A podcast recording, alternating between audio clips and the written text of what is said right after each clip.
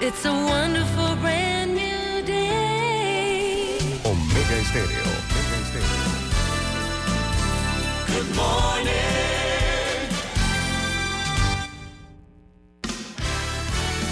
La mejor franja informativa matutina inicia a partir de este momento con un análisis completo del acontecer nacional e internacional. Noticiero Omega Estéreo.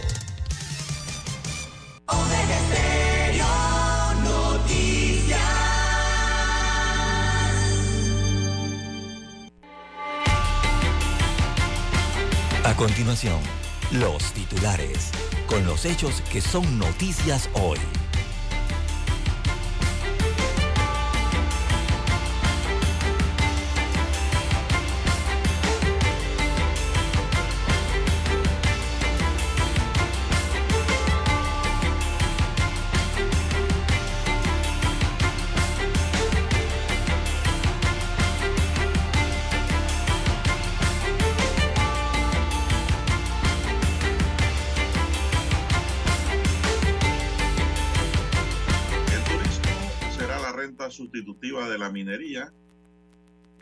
El sector turismo atrajo 1.9 millones de visitantes. Panamá requerirá atraer a 1.6 millones de visitantes adicionales para compensar los ingresos que dejarán de percibir de las operaciones mineras. Diputados proponen quinta papeleta para consultar sobre minería. Cámara de Comercio sugiere plan de recuperación económica y educativa. Minera Panamá pide a Mitradel hoja de ruta ante incertidumbre de su fuerza laboral. Presidente Cortizo viaja a Estados Unidos para realizarse sus exámenes de control médico. Cámara de Comercio dice que es hora de tomar acciones concretas. Se encienden las luces navideñas en la cinta costera y en parques, así como espacios públicos del distrito de Panamá. Bueno, esta semana, Dios mediante, haremos un recorrido para dar una evaluación aquí en este espacio informativo sobre la iluminación de parques. El IDAN destinará 146 millones de dólares para proyectos de mantenimiento de plantas potabilizadoras y redes. Diputados panameñistas proponen quinta papeleta para consultar sobre minería. Discusión y aprobación del presupuesto de Estado 2024 a contrarreloj.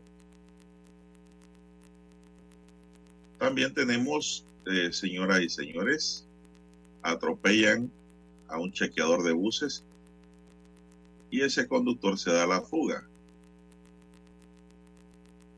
También tenemos para hoy búsqueda de guerra de Estados Unidos varios barcos son atacados en el Mar Rojo. También mandan a prisión a joven de 18 años que intentó matar a dos adolescentes. Ha quedado guardado. También para hoy 319 paquetes de presunta droga fueron hallados dentro de una bodega comercial.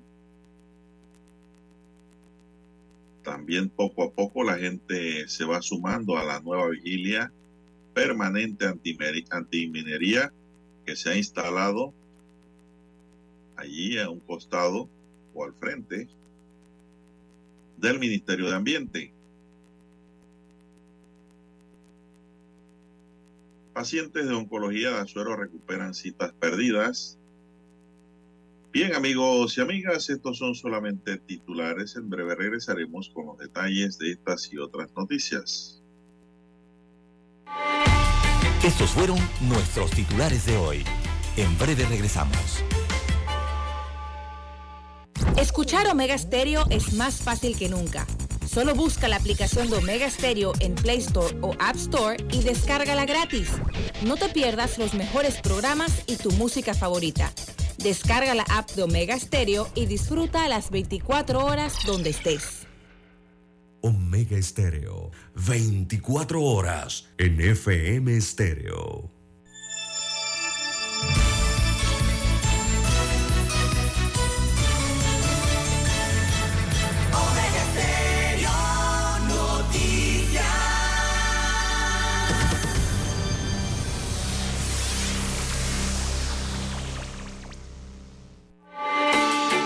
Noticiero Omega Estéreo.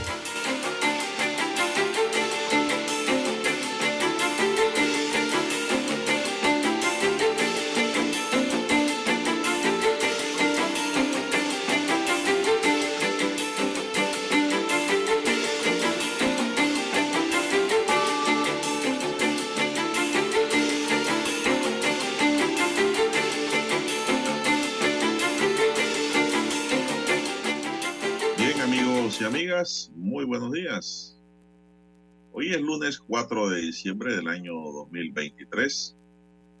Dani Araúz nos acompaña en el tablero de controles en la mesa informativa. Le damos los buenos días.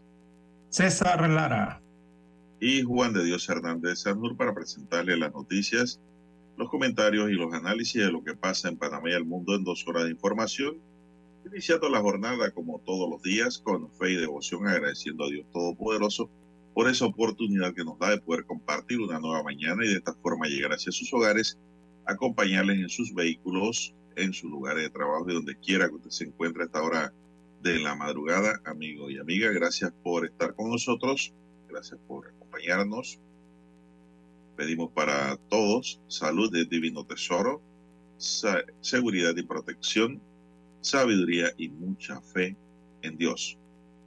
Mi línea directa de comunicación para mensajes de texto es el WhatsApp, el doble seis catorce catorce cuarenta y cinco. Allí me pueden escribir al doble seis catorce catorce cuarenta y cinco para cualquier información importante que me quiera enviar, cualquier pregunta o consulta. Igualmente está don César Lara en redes sociales, donde también le puede escribir. Don César nos recuerda la cuenta. Bien, estamos en las redes sociales, en arroba César Lara R, arroba César R es mi cuenta en la red social Twitter. Ahí puede enviar sus mensajes, sus comentarios, denuncias, fotodenuncias, el reporte temprano por la mañana, ¿verdad? De las calles, esos incidentes o los ya accidentes, lo que usted se encuentra sobre la vía, información que le sirve al resto de los conductores. Buenos días, eh, Daniel Araúz, allí en la técnica, en el control maestro a usted, Juan de Dios Hernández Sanjur, y a todos los amigos oyentes a nivel de la República de Panamá, provincias, comarcas, el área marítima, donde llegan las dos frecuencias de, Omega Estéreo. También los que están eh, en omegaestereo.com, cobertura a nivel mundial, los que están en la plataforma Tuning Radio, bienvenidos sean todos. También los que ya tienen la aplicación de Omega Estéreo y nos escuchan en sus dispositivos móviles y en su celular. Si aún usted no la tiene, bueno, la puede descargar desde Google para su sistema Android o iOS. Y también los buenos días a los amigos que ya están con nosotros en el canal 856 de Tigo, televisión pagada por cable a nivel nacional. Omega Estéreo llega a su televisor. ¿Cómo amanece para hoy, don Juan de Dios, 4 de diciembre? Bueno, bien, muy bien, gracias. Ah, entrando en el último mes del año. Así es.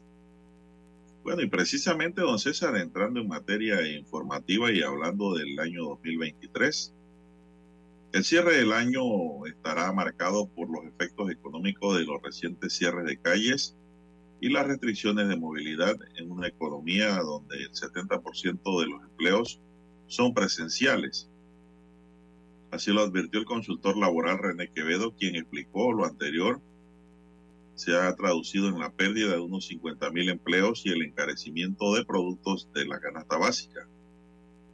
El experto además resaltó que urge recuperar la confianza de que invertir en Panamá es buen negocio, ya que sin inversión privada seguiremos generando informales en las calles. Panamá atraviesa un déficit de empleos, acotó. Según el informe de la Contraloría General de la República a través del Instituto Nacional de Estadística y Censo para agosto de 2023, se registraron 55.625 eh, desocupados, mientras que en abril de 2022 el total de desocupados fue de 203.253. Entre ellos está el ciudadano Elmer Peña, quien no sabe ni cómo hacer para conseguir un trabajo. Él cuenta solo con un sexto año y tiene más de dos años desocupado. No hay trabajo, la cosa está dura, expresó el joven de 32 años, citado por el siglo, pese a que la baja escolaridad en el talón de Aquiles es el talón de Aquiles de decenas de ciudadanos, la deserción escolar no se detiene. En el último quinquenio, entre 10.000 y 14.000 estudiantes abandonaron la escuela cada año. Eso representa entre el 1 y el 3% de la matrícula, de acuerdo con un estudio de UNICEF y el Ministerio de Educación. De acuerdo con el economista Raúl Moreira, se espera que el resto de los sectores de la economía muestren señales de dinamismo en los últimos meses del año que parezcan que estuviera empezando a, a recuperarse de los efectos de la pandemia. El desempleo afectará principalmente a la población joven, ya que la precarización laboral está focalizada en seis sectores que emplean mucha juventud, destaca. Es lógico, don César, que el desempleo, pues, a raíz de la huelga y cierre, yo diría por lo menos, si no aumenta, eh, se congela. Es decir, no hay oportunidades a bajar el número de desempleados porque una empresa que entra en el proceso de recuperación tiene que trabajar con lo que tiene, don César, para no caer también en el despido. Eh, esto hay que sumarle también, don César, que hay muchos jóvenes que no quieren trabajar ya como empleados. Quieren ser independientes, emprendedores, eh, qué sé yo, no depender de un trabajo hacen y ahora con la inteligencia artificial y los temas virtuales, pues muchos jóvenes se dedican a otras cosas y no les interesa que los nombren en el gobierno o que les den un trabajo empresa privada con horario, don César, con jefes y con obligaciones de cumplimiento. Eso también está pasando, ¿eh? es un fenómeno que ha llegado a Panamá y que hay que estudiarlo bien. Y muchos de esos jóvenes gastan, ganan hasta más dinero que trabajando como empleados también, don César. Así es. Bueno, todo eso hay que medirlo, pero ¿cómo lo medimos? Los economistas no tienen la varita mágica para medir eso. Es difícil. Son las 5.43 minutos. ¿Qué más tenemos? Bien, don Juan de Dios. Bueno, eh, dentro de esa temática, don Juan de Dios, están los empleos directos e indirectos. Eh, recordemos que hay un promedio de 160 mil desempleados en el país y de los empleados actualmente hay más del 50% de informalidad, de los que están empleados pero adicional están los 160 mil desempleados. Así que hay un reto importante para el gobierno actual, que bueno, no lo ha cumplido en ese sentido, y un reto importante para la futura administración gubernamental de este país a partir del 2024, eh, que es este, ¿no? De la empleomanía. Eh, el gobierno, don Juan de Dios, bueno, si, si se requieren más empleos, eh, los gobiernos tienen que gestionar, tienen que ejecutar, tienen que hacer inversiones, sobre todo las que tienen que ver con algo de infraestructura, don Juan de Dios, para generar empleo en el país de forma interna, ¿no?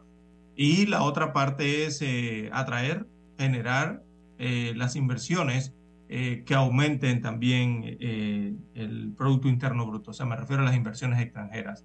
Otro rubro importante para inversiones en el que por lo menos se puede hacer algo a través del presupuesto principalmente del Estado, que es el mayor que tiene el país, eh, son las inversiones eh, en el área de eh, agropecuaria, en el área alimentaria específicamente, que se aumente la producción agropecuaria y hay otro rubro importante en el que se pueden hacer inversiones que pueden generar empleos también a corto y mediano plazo, ¿no?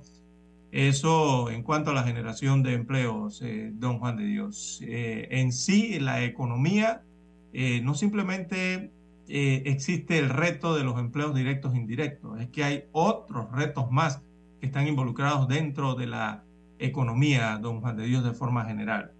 Otro tendrá que hacer los ajustes que precisamente el gobierno tiene que hacer, producto de la crisis que ha vivido el país, y producto de los ajustes a nivel internacional que habrán en el dinero que pueda adquirir eh, Panamá para su financiamiento. Eh, una de ellas, don Juan de Dios, es, bueno, el gobierno tiene que, tiene que gestionar y hacer ajustes. Una situación de la que no puede continuar en este país, don Juan de Dios, es el tema de las botellas. En el Ejecutivo eh, no pueden seguir, don Juan de Dios. Y dirá la gente, bueno, pero si es que eh, estarías dejando sin empleo a personas. Sí, pero es que el problema de la corrupción, don Juan de Dios, y el engordamiento del Estado, del Estado eh, no es bueno tampoco. Entonces eso tiene que llevar un balance.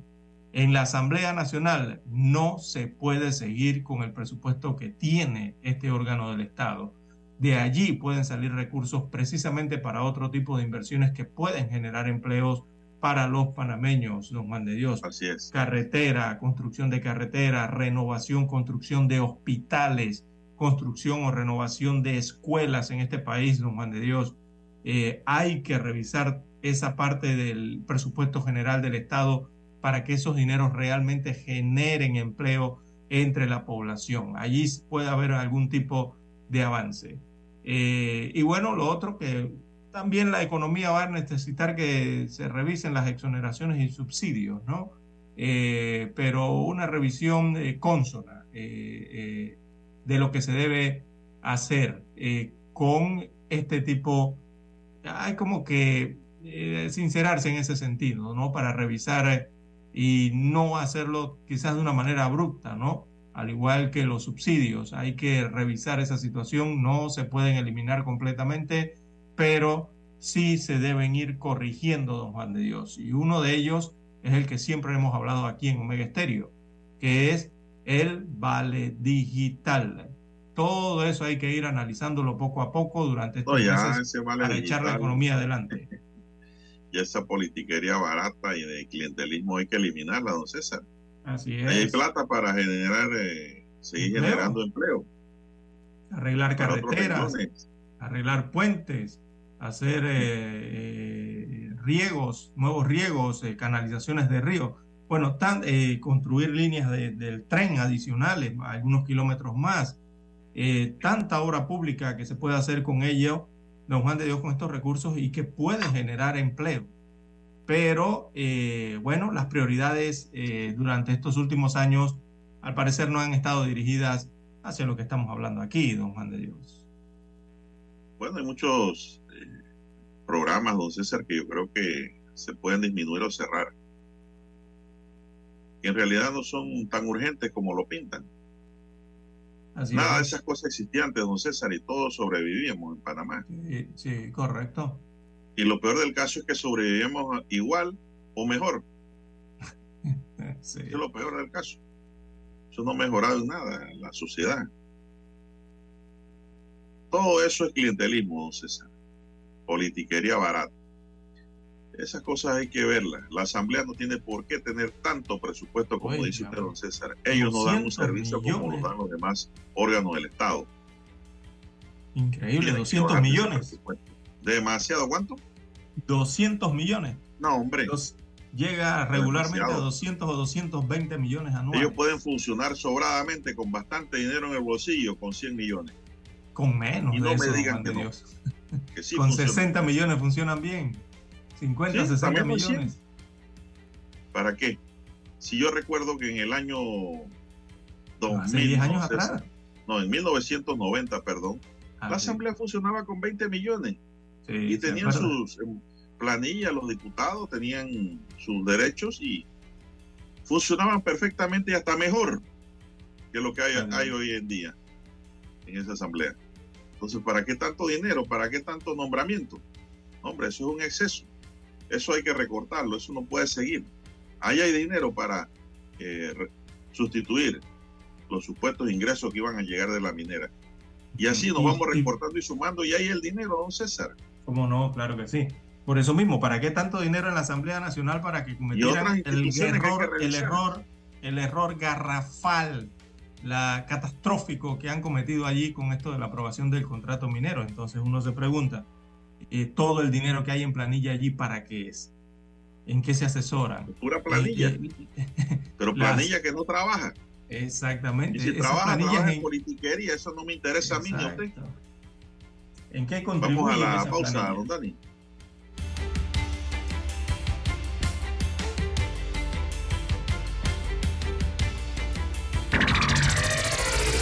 ¿Quieres anunciarte en Omega Stereo pero no sabes cómo?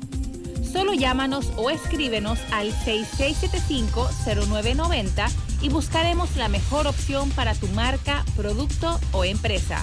Ya lo sabes, 6675-0990. No esperes más. En centrales telefónicas, la casa del teléfono es tu mejor opción. Te asesoramos y ofrecemos buena atención. Con años de experiencia, trabajando para ti.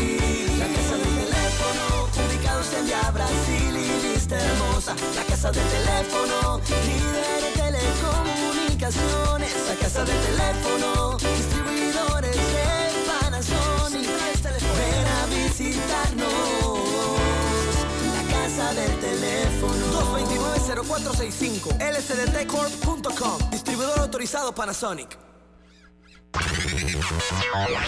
Desde el dominante Cerro Azul, Omega Estéreo cubre las provincias de Panamá, Colón, Darién, Panamá Oeste y las playas en los 107.3.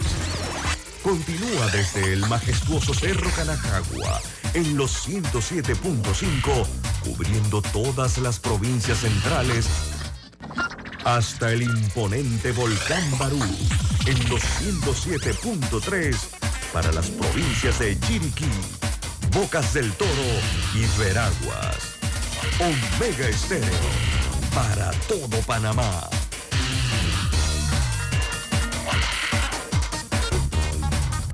Noticiero Omega Estéreo.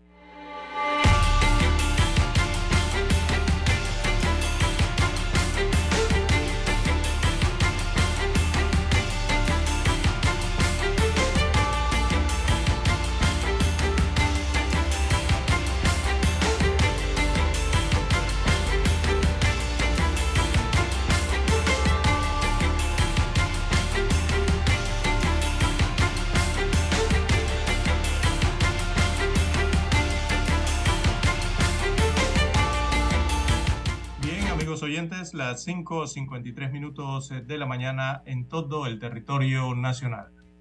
Bueno, atención a los conductores. eh, hoy habrá operativo de inversión de carriles en la provincia de Panamá Oeste y también en el sector norte de la provincia de Panamá, sí, hacia el área este también de la ciudad capital. Esto por el regreso a clases de los estudiantes del sector público. Así que los docentes eh, retornan hoy a las aulas de clase luego de lograr un acuerdo de huelga. Los días de clase perdidos no se recuperarán. Eh, el año escolar no será extendido más eh, de lo previsto y tampoco pagarán tiempo por tiempo según los acuerdos a los que se llegaron durante las últimas horas con el Ministerio de Educación. Pero iniciamos con el operativo de inversión de, de vías o de carriles o carril invertido eh, por el, el regreso a clases. Estas inversiones de carriles eh, o de vías, creo que la conocen más así, inversiones viales, eh, ya iniciaron a partir de las 4 de la mañana, eh, con algunas medidas de seguridad eh, desde tempranas horas de la mañana. Se implementan entonces estas estrategias para el control del tráfico desde la antigua autopista Raiján La Chorrera y también eh, la carretera del ensanche de Arraiján Cabecera hacia el puente de las Américas.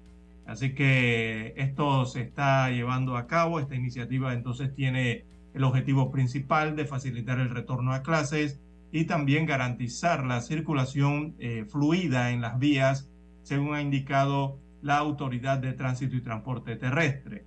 Las inversiones viales incluirán medidas de seguridad desde tempranas horas de la mañana. Eh, desde la vía eh, de los pueblos, esto hacia el área centro-este de la ciudad, el operativo comenzará a las 5 de la mañana y se extenderá hasta el área de Balboa. Mientras tanto, desde el área norte de la ciudad, el operativo iniciará a las 5 y 30 de la mañana desde Villa Zaita, culminando su recorrido hacia el centro de la ciudad a las 6 de la mañana. Es importante destacar que estas acciones no solo se limitarán al inicio del día, sino que se extenderán en horarios vespertinos, o sea que para horas de la tarde habrá operativos. Eh, anuncian que serán en la parte vespertina desde las 3 de la tarde hasta las 7 de la noche. Allí se reforzarán las medidas hacia el área oeste, eh, entendemos aquí para la provincia de Panamá Oeste específicamente, para mantener un tráfico ágil y seguro durante el retorno a casa. Así que las autoridades han recomendado a los conductores estar atentos a las indicaciones viales y a las posibles modificaciones del tránsito durante este operativo. Asimismo, se hace un llamado a la paciencia y también a la colaboración de los ciudadanos para asegurar una movilidad eficiente y segura. Así que este esfuerzo eh, busca mitigar eh, los conocidos congestionamientos y optimizar la circulación vehicular, brindando eh, o esperan brindar una experiencia más fluida y segura para los usuarios. Esto en las calles, avenidas, carreteras, también autopistas y corredores en, la provincia de Panamá y también en la provincia de Panamá Oeste con motivo del retorno de la rutina escolar. Así que ya lo saben, amigos oyentes, a los conductores y a los peatones de estas provincias, estar atentos eh, porque se van a estar realizando estas inversiones de vías o carril invertido eh, con motivo del reinicio de las clases, sobre todo en el área de Panamá Oeste y en la provincia de Panamá. Así que estar pendientes y manejar a la defensiva. Eh, don Juan de Dios. Bueno, son las 5.59 minutos, señoras y señores. Así es, don César. Bueno, el fin de semana eh, los educadores llegaron al acuerdo con el Ministerio de Educación de que van a finalizar el año lectivo en el sector público estatal, don César, el 29 de diciembre. A mucha gente no le ha gustado esto porque dicen que en realidad no compensan el tiempo que se perdió. Sí, sí, es el mismo calendario escolar, don Juan de Dios. No lo han extendido, es igual. Y esto dicen que esto no es correcto, don César, por parte de los educadores y su dirigencia, eh, que han comprimido el año escolar con un mes perdido y no lo van a responder realmente como debe ser. No le ha gustado a los padres de familia, no le ha gustado a la misma población, don César. Que si bien es cierto, los educadores apoyaron, eso no se puede decir que no, el paro para que se eh, eliminara el tema minero en Panamá, pues también los educadores dicen que el tema es que tienen que responder el tiempo porque si en verdad estaban luchando como ciudadanos, como educadores, como gente eh, patriota, los estudiantes no tienen que pagar ese patriotismo lo deberían pagar ellos dando las clases correspondientes, como había propuesto un inicio el Ministerio de Educación. No ha calado muy bien en la población, don César, esa imposición que le hicieron al Ministerio de Educación de no acabar el próximo año y dando clases los días sábados para reponer el tiempo. Porque dicen muchos padres, y es verdad, don César, que el educador no se le paga para protestar. El educador se le paga para enseñar y educar en el aula de clases. Y eso pues es una realidad que no se puede ocultar. Seis semanas allí, don Juan de Dios. Eh, son las seis en punto de la mañana. Vamos a escuchar nuestro himno nacional.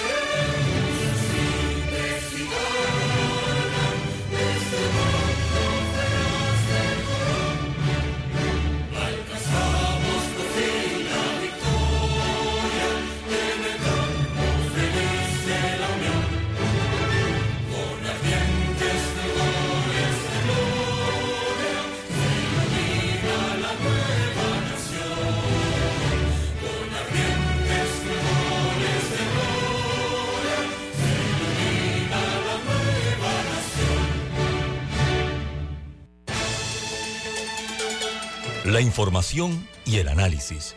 En perspectiva. De lunes a viernes, de 7.30 a 8.30 de la mañana. Con Guillermo Antonio Adames, Rubén Darío Murgas y Camila Adames Arias. En perspectiva. Por los 107.3 de Omega Estéreo.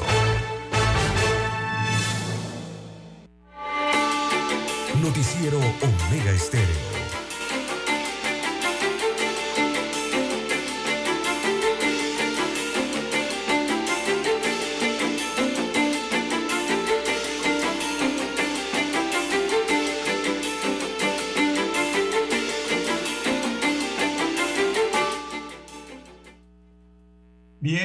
Oyentes, en más informaciones para la mañana de hoy, la hora 6, 4 minutos de la mañana.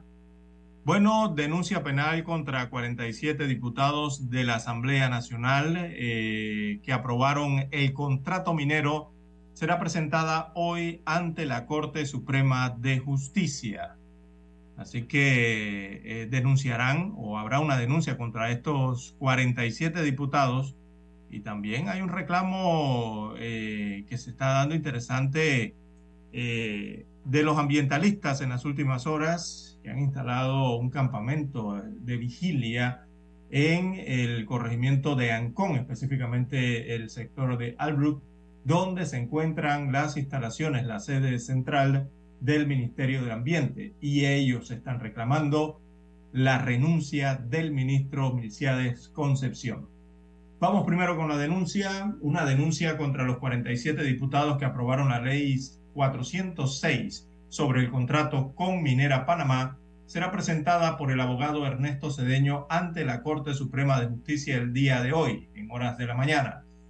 Esos diputados deben rendir cuentas ante la justicia por sus actuaciones, eh, porque hubo pérdidas de vidas, personas heridas, desabastecimiento y nadie se ha hecho responsable, según dijo Cedeño. Así que el propio fallo de la Corte Suprema de Justicia, que tuvo como magistrada sustanciadora a María Eugenia López y que advirtió al menos 25 violaciones a la Constitución Política de la República de Panamá con la aprobación de la Ley 406, sería la prueba sumaria contra los diputados.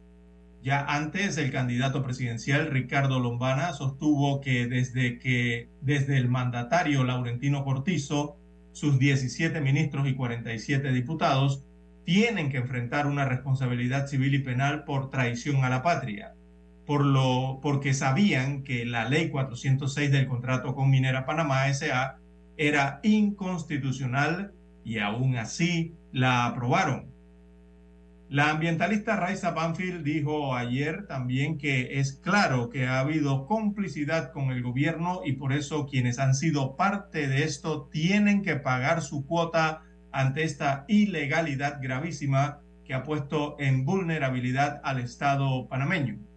Precisamente ayer un grupo de ambientalistas instaló un campamento para desarrollar una vigilia permanente en el Ministerio de Ambiente, ubicado en el sector de Albrook, en el corregimiento de Ancón, y para que las autoridades cumplan con el fallo de inconstitucionalidad del contrato. También eh, los eh, ambientalistas en ese campamento reclaman la renuncia del ministro Milciades Concepción, que es el actual titular de Mi Ambiente o del Ministerio de Ambiente. Así que la sede del ministerio, también hay que señalar, amigos oyentes, eh, don Juan de Dios, esta sede de este ministerio eh, amaneció eh, cercada, don Juan de Dios. Está el perímetro, el área pública incluso, donde se ubican las instalaciones del mi ambiente, han amanecido cerradas por vallas metálicas que impiden el acceso a los predios de esa entidad. Así que el Ministerio de Ambiente, según los videos que llegan hoy desde temprano de la mañana, eh, al despertar de esa vigilia, allí en Albrook, eh, se observa las barreras de metal eh, colocadas en la sede central del Ministerio de Ambiente en Albrook tras la publicación del fallo de inconstitucionalidad del contrato minero durante este fin de semana. esto es algo, observo, don Juan de Dios, y es algo similar a lo que se ha mantenido en la Asamblea Nacional, allí en los predios de la Asamblea, en las calles aledañas a la Asamblea. Eh, ¿A qué obedece esta colocación de barreras metálicas? Bueno, eh, esta institución no ha dado explicación al respecto, pero yo creo que la ciudadanía eh, entenderá por qué, ¿no? Bien, don César, así es, pues como usted lo ha dicho, eh, van a presentar una denuncia, César, y lo hará pues el abogado Ernesto Cedeño eh, por contrato minero y van a presentar esta denuncia, don César, contra los diputados que aprobaron. Ya va para la corte. Sí, esto lo anunció ayer el propio abogado en redes sociales, don César. Dice, yo creo que es importante que ellos tengan la oportunidad de rendirle cuenta a la justicia de sus acciones, dijo Cedeño a través de un video publicado en redes sociales. No es la primera vez que Cedeño interpone este tipo de acciones, ya que el día pasado presentó querellas contra dos de los involucrados en la firma del contrato ley 406 o contrato minero. Eso también fue otra denuncia. Eh, distinguir entre lo que es querella y denuncia no es lo mismo. Lo que se están presentando son denuncias. Cedeño también contó que será este lunes 4 cuando procederá a acercarse ante las entidades correspondientes para presentar con, conforme dispone la ley estas denuncias. La idea es que las personas que puedan ser responsables, lo que pudieran ser responsables aquí, aquí hubo pérdidas de vida, desabastecimiento, problemas de salud, problemas de crisis de las personas y nadie se ha hecho responsable. Es una rendición de cuentas, así como ciudadano estoy pidiendo para que el sistema de justicia funcione y nos diga si realmente existen responsables punibles desde el punto de vista jurídico. Eso es lo que dijo don César. Y vamos a ver pues qué acontece. Sí, lo que pasa es que aquí, don Juan de Dios, este tema. Sí, eh, lo que pasa es que aquí puede haber repercusiones legales en contra de funcionarios, e incluso en contra de personas que no laboran en el Estado, o sea, de, eh, del ala privada también, don Juan de Dios. Eh, si uno se va a la cronología de, de este eh, contrato inconstitucional, declarado inconstitucional por segunda vez, se va a la cronología del anterior contrato también inconstitucional y del primer contrato desde 1997, don Juan de Dios, eh, digo, es evidente que hay una serie de incongruencias eh, jurídicas eh, desde aquellos años que han violado prácticamente la Constitución y el Estado del Derecho en el país. Aquí hubo muchos que dejaron de actuar legalmente. Cuando me refiero legalmente, me refiero a sus funciones en los cargos, don Juan de Dios, me refiero a las funciones constitucionales, y, y, y, simplemente no actuaron, no, no lo hicieron frente a la situación que se estaba presentando con este contrato minero, sobre todo los miembros del Ejecutivo, don Juan de Dios.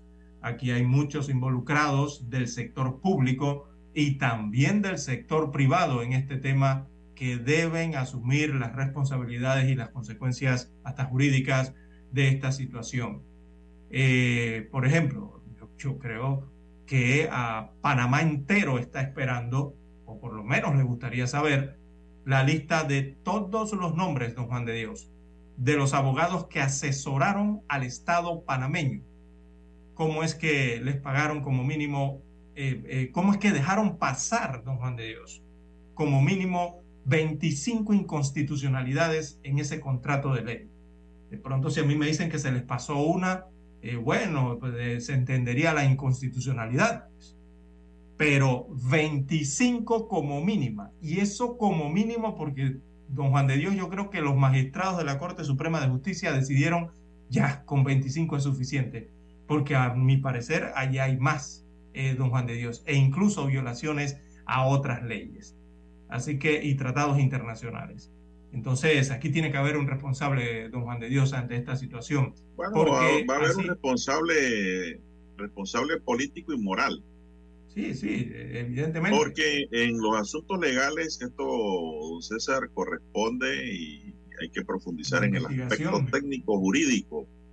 Y eso no lo maneja la población. La población culpa inmediatamente. Pero cuando usted, usted lleva eso un tamiz, usted lleva el tema eh, al campo técnico jurídico de las conductas típicas, antijurídicas y culpables si se cumplen los elementos esenciales para que exista un delito. Y dos, para poder verificar quiénes son los autores, tiene que demostrar algo de lo que habló aquí el ex magistrado Jerónimo Mejía. Y es la intencionalidad, don César, el dolo. Y, de, y, y, es difícil, es difícil probar el dolo, don César. Pero se puede investigar, don Juan de Dios. Ah, no, de que se puede investigar, se puede investigar. Yo creo que es un deber del Estado investigar. Pero a veces, don César, eh, la gente queda más frustrada después de una investigación que cuando no se hace. Pero cuando se hace la investigación, la gente empieza a establecer condenas.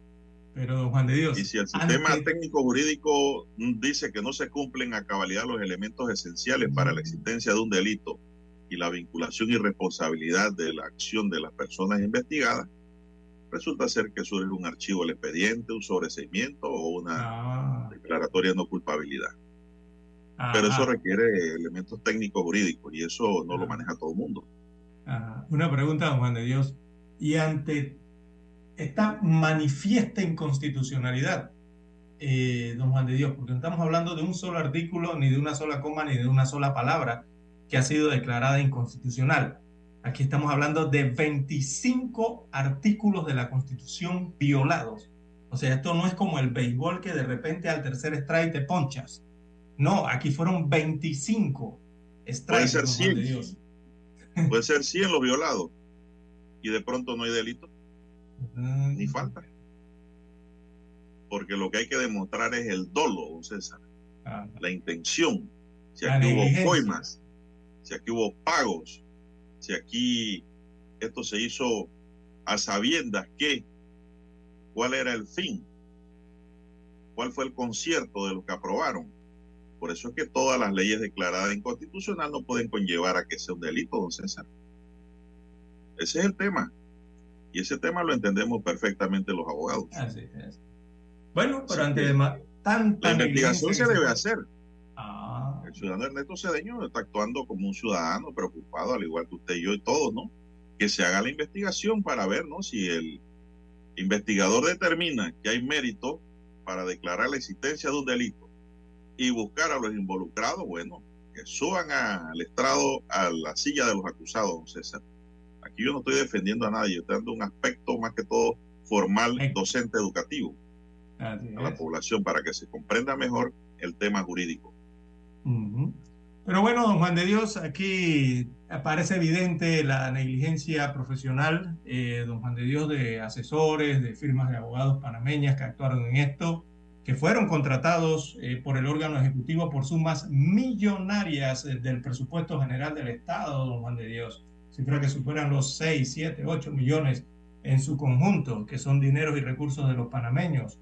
Igualmente, ese fallo reciente eh, pareciera nos pone ante actos omisivos del Estado, el Estado dirigido por funcionarios que tienen eh, en algunas funciones constitucionales específicas que cumplir, incluso también eh, de los particulares, ¿no?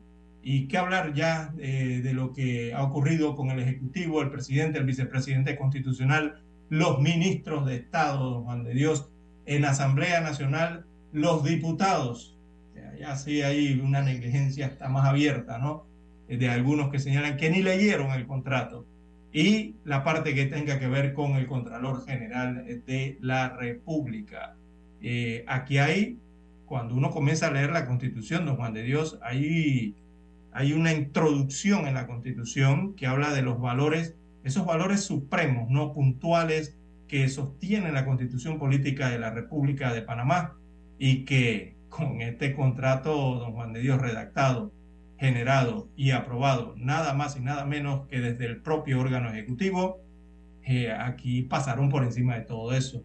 Todo parece indicar actos omisivos de eh, funcionarios en el Estado e incluso de particulares. Pero, como usted bien explica, don Juan de Dios, eso hay que probárselo a través Sí. de una investigación. Así es, don César. Todo tiene que ser probado. Y ahí es donde está el problema. Recuerdo a don Federico Lee, que fue profesor mío de Derecho Procesal. Él nos decía, todos los casos, todos los procesos se ganan probando. Si usted denuncia hechos y no tiene las pruebas, no tendrá un buen resultado. Y eso es verdad. Eso es verdad. Eso es real. Bueno, son las 6:18. Vamos a la pausa, Dani, y regresamos. Noticiero Omega Estéreo. Escuchar Omega Stereo es más fácil que nunca. Solo busca la aplicación de Omega Stereo en Play Store o App Store y descárgala gratis. No te pierdas los mejores programas y tu música favorita. Descarga la app de Omega Stereo y disfruta a las 24 horas donde estés. Desde Washington, vía satélite, presentamos Ciencia y tecnología.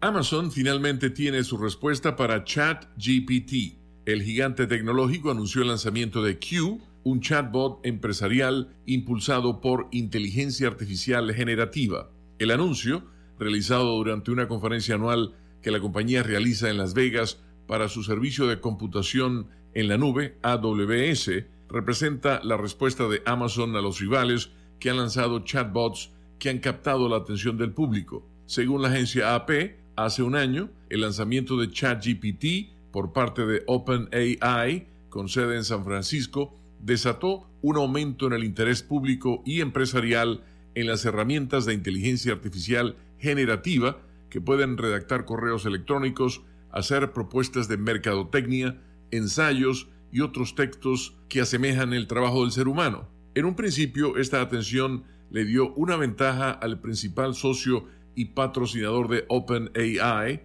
Microsoft, que tiene los derechos de la tecnología subyacente detrás de ChatGPT y la ha utilizado para crear sus propias herramientas de IA generativa conocidas como Copilot, pero también animó a competidores como Google a lanzar sus propias versiones. Estos chatbots son una nueva generación de sistemas de IA que pueden entablar una conversación, generar textos legibles a petición del usuario e incluso producir imágenes y videos nuevos a partir de lo que han aprendido de una amplia base de datos de libros digitales, escritos en Internet y otros medios. Amazon dio a conocer que Q puede realizar funciones como sintetizar contenidos, agilizar las comunicaciones diarias y ayudar a los empleados con tareas como la generación de publicaciones de blogs. Las empresas también pueden conectar Q a sus propios datos y sistemas para obtener una experiencia a la medida que sea más relevante para su negocio. Si bien Amazon está al frente de sus rivales Microsoft y Google como el principal proveedor de computación en la nube, no se le considera líder en la investigación de IA que ha llevado a avances en la IA generativa. El gigante tecnológico también ha lanzado nuevos servicios, incluida una actualización de su popular asistente de voz Alexa para que los usuarios puedan tener conversaciones más parecidas a las que entablan con humanos y resúmenes de reseñas de productos generados por inteligencia artificial para los consumidores. Desde Washington, vía satélite, hemos presentado Ciencia y tecnología. Omega Estéreo, cadena nacional. Nuestra vida marina ha sido reemplazada por basura. Cuidemos las playas. Ministerio de Ambiente, por un desarrollo sostenible. Panamá sigue creciendo. Desde el dominante Cerro Azul, Omega Estéreo cubre las provincias de Panamá, Colón, Darién, Panamá Oeste y las playas en los 107.3. Continúa desde el majestuoso Cerro Canajagua en los 107.5, cubriendo todas las provincias centrales hasta el imponente volcán Barú en los 107.3 para las provincias de Chiriquí, Bocas del Toro y Veraguas. Omega Estéreo para todo Panamá.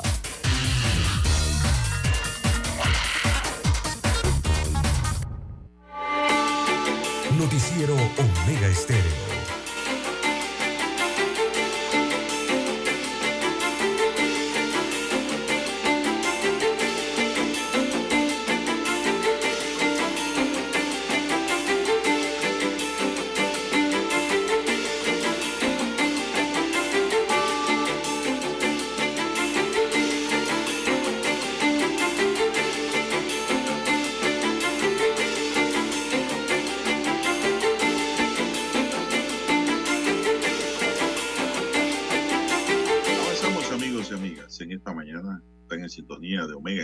Cadena nacional.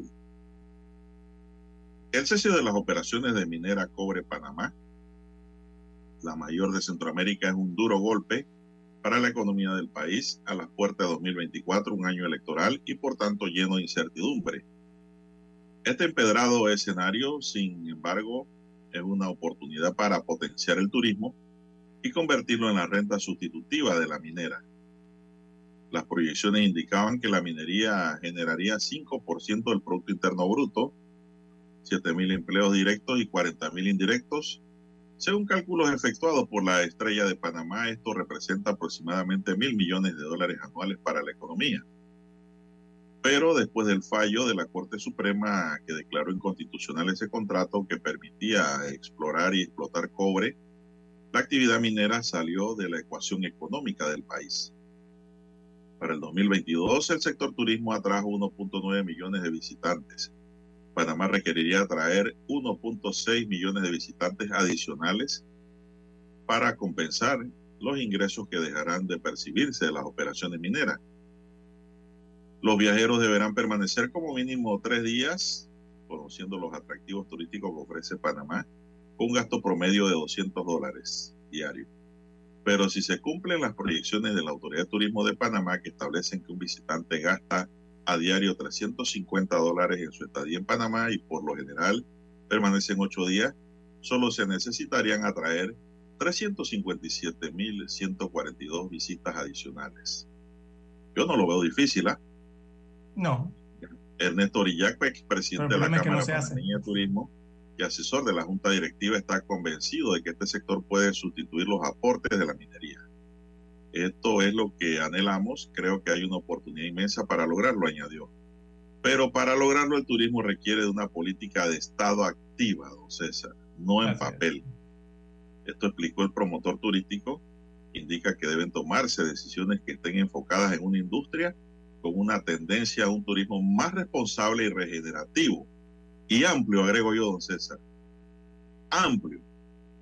Es importante también generar ese impacto económico en todo el territorio nacional a través de la creación de productos turísticos que consideren los atractivos turísticos tradicionales, de la herencia cultural de las comunidades indígenas y por supuesto del patrimonio verde y azul de Panamá. Orilla recordó que toda inversión en turismo otorga un rédito, es decir, que existe un retorno de la inversión. Yo creo, don César, y adelantándome que el próximo gobierno va a tener que hacer reajustes en las normas del Sí, así es. incentivar y hacer reajustes. Dígame, ¿usted se acuerda de...? pedir- usted no puede pedir, don César, que el Estado eh, recupere en la balanza presupuestal lo que sea, supuestamente se va a perder con leyes flexibles y oportunistas para cuatro gatos que se dedican a la actividad. Mm, exactamente. Señor, esto es un tema de Estado, como lo dice aquí la nota, don César. Así es. Y de ¿Usted se acuerda pública. del... ¿Usted se acuerda del Ministerio de Turismo en, estos últimos meses, este último año? ¿Ha visto algo de ellos por allí? ¿Alguna nota de prensa le ha llegado? ¿Alguna promoción de algo Nada. del Ministerio de Turismo de Panamá? No he visto nada. Nada, ¿verdad? Bueno, pero ahí hay una planilla Con tantas importante. redes gratis. Hay un gasto presupuestario importante allí en ese ministerio. Pero nada de promoción, don Juan de Dios, nada, nada, no hay nada de eso, don Juan de Dios. Entonces, el problema aquí, la cosa es hacer eh, con el turismo. Eh, eh, es lo que hay que hacer en el turismo. Y el problema es que nadie lo hace, porque aparentemente o no les interesa, o no hay la puerta abierta, o no está esa ventana abierta para que los interesados en hacerlo lo puedan hacer, don Juan de Dios, que es lo otro que puede ocurrir, que la puerta está cerrada con una llave allí o la ventana está bien eh, cerradita, ¿no? Y no pasa más nadie que unos pocos. Eh, los ejemplos son múltiples. Eh, nada más aquí en Centroamérica, don Juan de Dios, mire Costa Rica. Costa Rica es más caro que Panamá, posicionamiento, adoptan marcas, crean productos, crean experiencias y la gente se va para allá. Usted nada más ve los vuelos aterrizar eh, en Liberia hacia el norte de Costa Rica, el centro de Costa Rica en San José. Usted observa en las redes sociales, en las noticias internacionales, Costa Rica con conciertos que brindan experiencia a los turistas, con competencias internacionales que son una experiencia para los turistas, tienen giras, tienen ecoturismo, tienen gastronomía, todo eso genera experiencias a un turista y es lo que quiere hacer el turista. Don sabe, don César. Los, los turistas quieren hacer algo cuando van a un Usted sabe país. algo.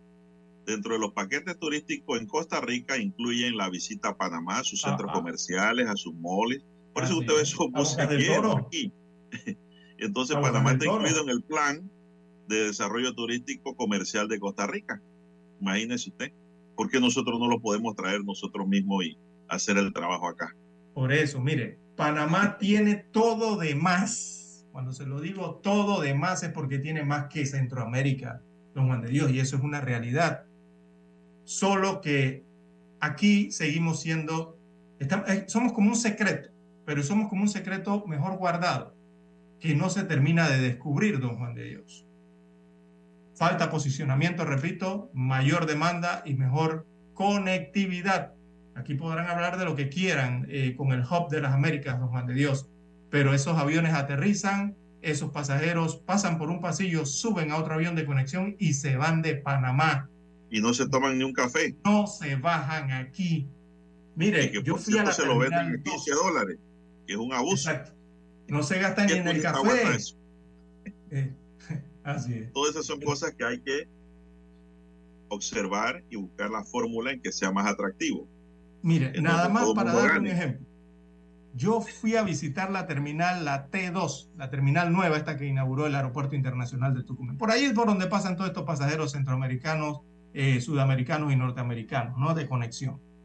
Eh, Don Juan de Dios, y allí yo no vi anuncios de promoción para los turistas, para animar a los turistas, a los que pasan por allí, para que vengan a visitar a Panamá, Don Juan de Dios.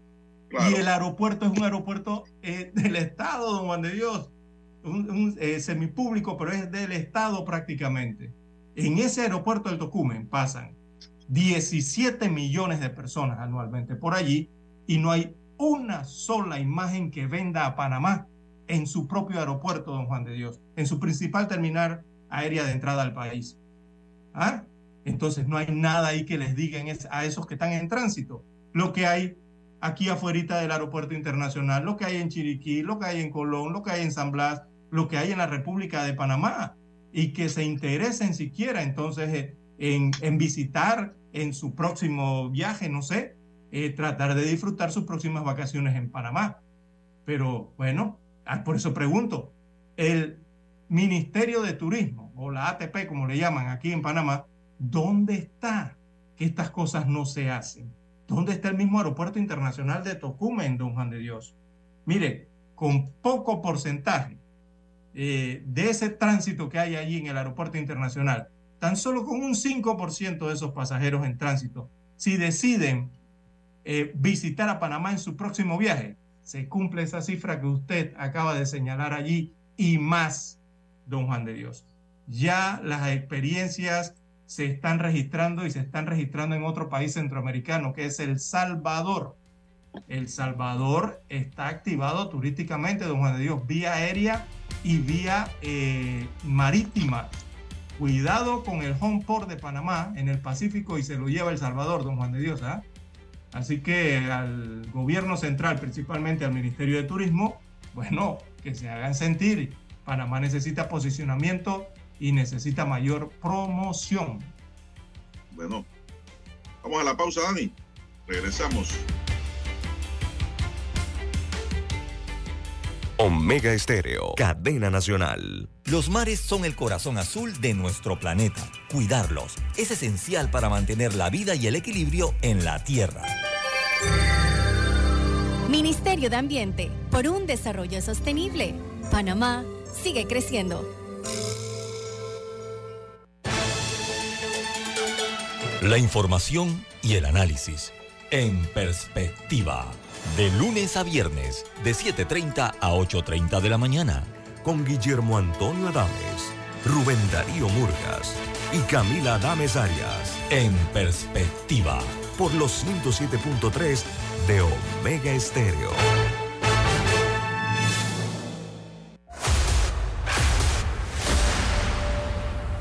Desde los estudios de Omega Estéreo, establecemos contacto vía satélite con la voz de América.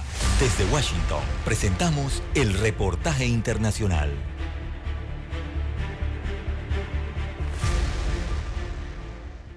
Más reciente informe publicado por la Comisión Económica para América Latina y el Caribe, CEPAL, titulado Panorama Social de América Latina y el Caribe 2023, reveló que en 2022 el porcentaje de personas en situación de pobreza bajó a 29% de la población regional, es decir, que 181 millones de personas no pueden cubrir sus necesidades básicas, un 1,2% menos que antes del inicio de la pandemia del COVID-19, mientras que la pobreza extrema disminuyó a 11,2% de la población de América Latina, es decir, 70 millones de personas, manteniéndose en niveles similares al 2019. El informe que sitúa la inclusión laboral como eje central para el desarrollo social inclusivo también señaló que la tasa de crecimiento del Producto Interno Bruto, el PIB regional esperado para 2023, no permite prever nuevas mejoras en materia de pobreza para el cierre de este año y Latinoamérica sigue siendo la región más desigual del mundo. José Manuel Salazar, secretario ejecutivo de la CEPAL, expresó. Esperábamos para este año un nivel de pobreza de 32.1%, que eran 201 millones de personas en condición de pobreza. El dato porcentaje de pobreza es 29%, esos son 181 millones. Es decir, estamos hablando de 20 millones menos de lo que esperaban. El secretario ejecutivo también advirtió que la tasa de crecimiento del PIB para 2023 es de 1,7%, significativamente inferior al 3,8% registrado en 2022 y que podría llegar incluso al 1,5% en 2024. Para el año 2023, con un crecimiento del PIB estimado de 1.7 a nivel regional, entonces se proyectó una variación casi nula en la tasa de, de la pobreza a nivel regional. De acuerdo al informe, la creación de empleo entre 2014 y 2023 ha sido la más baja desde la década de 1950. Sala de redacción, Voz de América.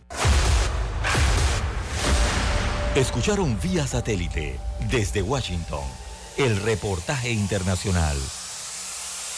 Escuchar Omega Stereo es más fácil que nunca. Solo busca la aplicación de Omega Stereo en Play Store o App Store y descárgala gratis. No te pierdas los mejores programas y tu música favorita.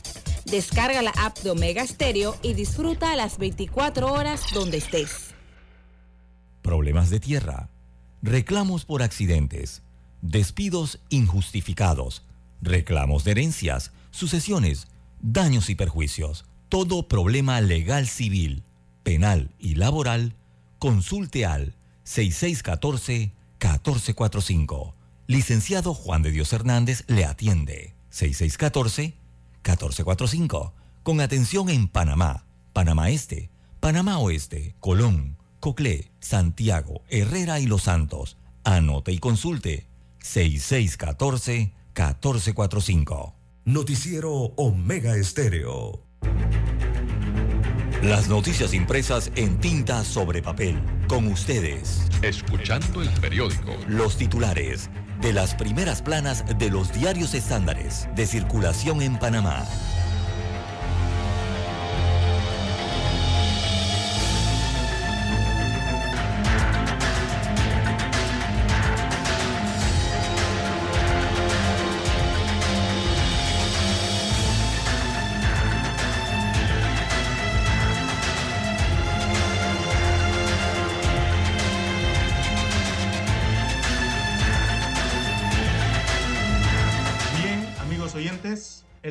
Prensa titula para este lunes 4 de diciembre, piden al Ministerio Público investigar uso de software de la Autoridad de Innovación Gubernamental, por sus siglas AIG.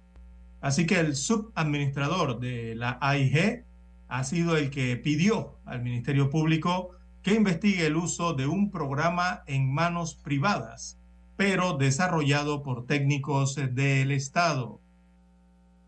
También en otros títulos de la prensa para la mañana de hoy, procurador dice que crisis minera nos obliga a aprender lecciones. Acompaña este titular eh, la fotografía del procurador general de la administración, eh, Rigoberto González Montenegro.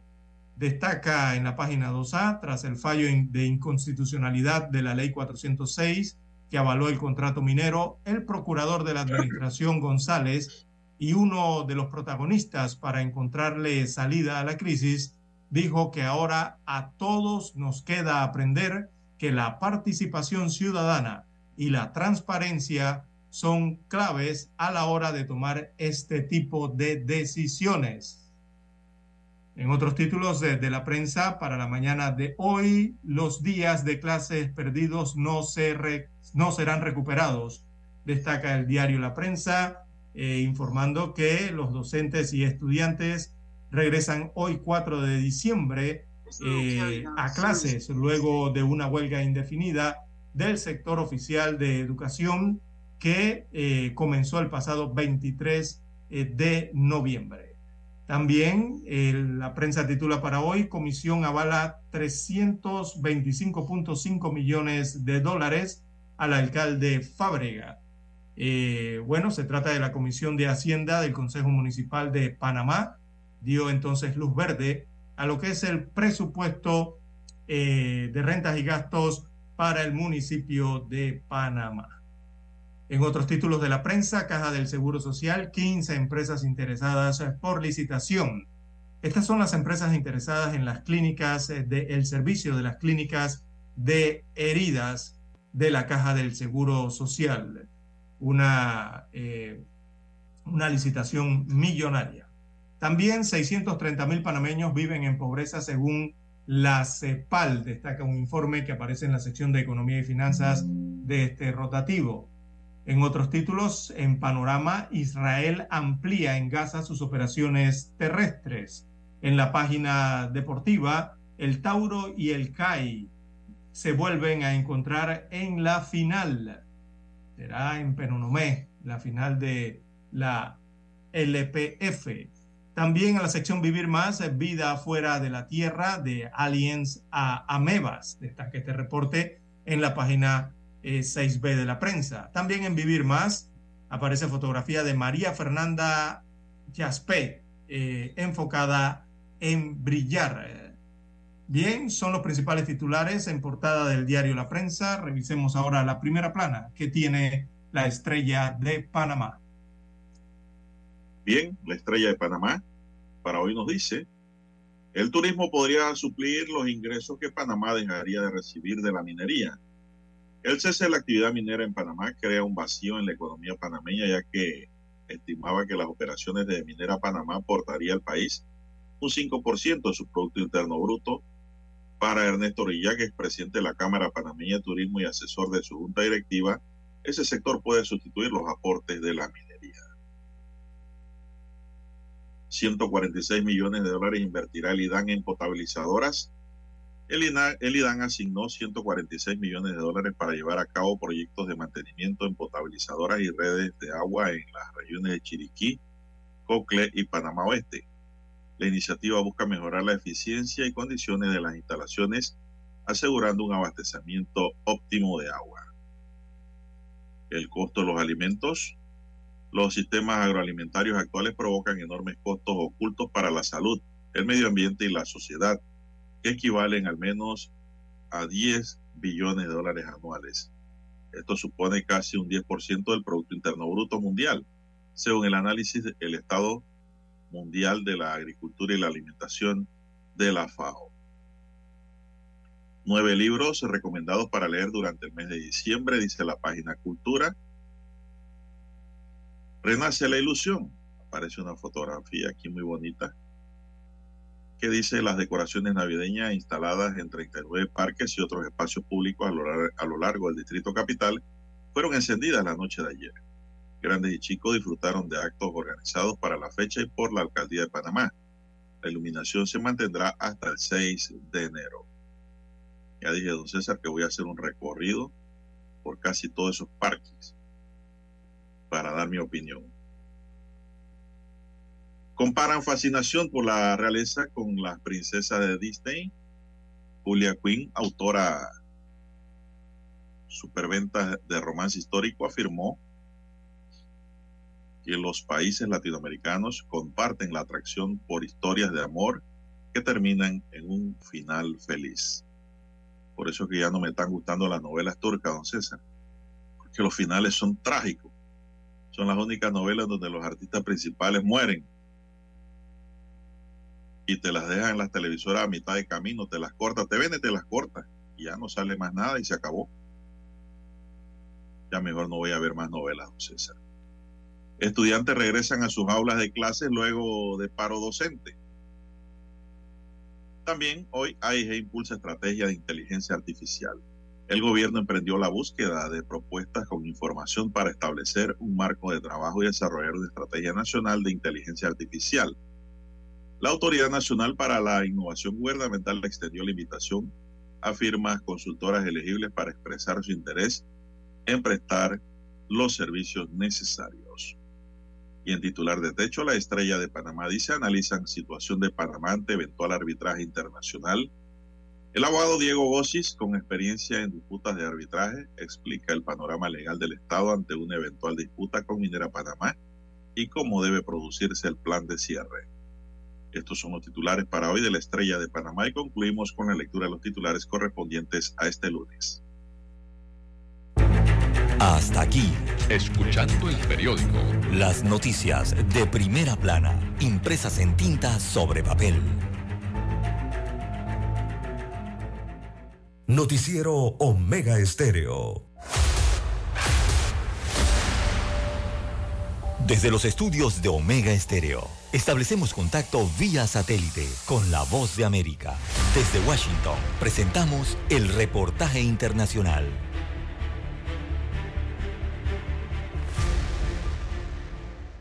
Christopher Waller, miembro de la Junta de Gobernadores de la Reserva Federal, advirtió que la inflación aún está demasiado alta y que no es seguro si se podrá sostener la reciente desaceleración en los aumentos de precios, pero expresó el tono más optimista de cualquier funcionario de la Fed desde que el Banco Central inició su agresiva campaña de aumentos de tasas en marzo de 2022 y señaló que es probable que el Banco Central haya terminado de subir las tasas. Waller es considerado un funcionario relativamente agresivo, lo que significa que normalmente favorece tasas más altas para combatir la inflación en lugar de tasas bajas para impulsar el crecimiento del empleo, pero también se ha convertido en una especie de referente para el Comité General de Fijación de Tasas de la Reserva Federal.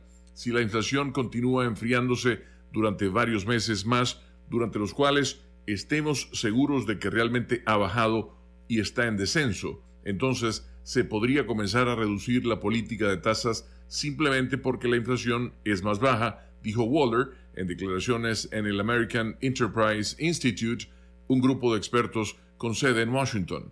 Los funcionarios de la Reserva Federal han sugerido que eventualmente el enfriamiento de la inflación llevaría a la Reserva Federal a reducir las tasas. Esto se debe a que, ajustada a la inflación, la tasa de referencia del Banco Central efectivamente aumenta a medida que la inflación cae.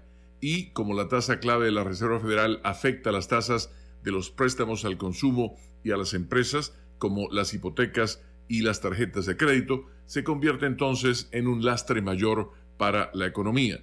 Por eso, a medida que la inflación se desacelera, la Reserva Federal podría reducir su tasa de referencia solo para mantener estacionario su nivel ajustado a la inflación. Aún así, los comentarios de Waller son una sugerencia más explícita de que tal escenario podría ocurrir en primavera. Waller también piensa que la tasa a corto plazo de la Reserva Federal, que está en 5.4%, la más alta en 22 años, probablemente sea lo suficientemente alta como para mantener la inflación dirigida hacia el objetivo del 2% del Banco Central. Escucharon vía satélite desde Washington el reportaje internacional. Omega Estéreo, 24 horas en FM Estéreo. Utiliza el transporte público, es más limpio y barato. Ministerio de Ambiente, por un desarrollo sostenible. Panamá sigue creciendo.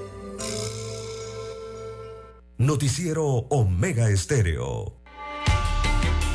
Es momento de adentrarnos al mar de la información. Este es el resultado de nuestra navegación por las noticias internacionales más importantes en este momento.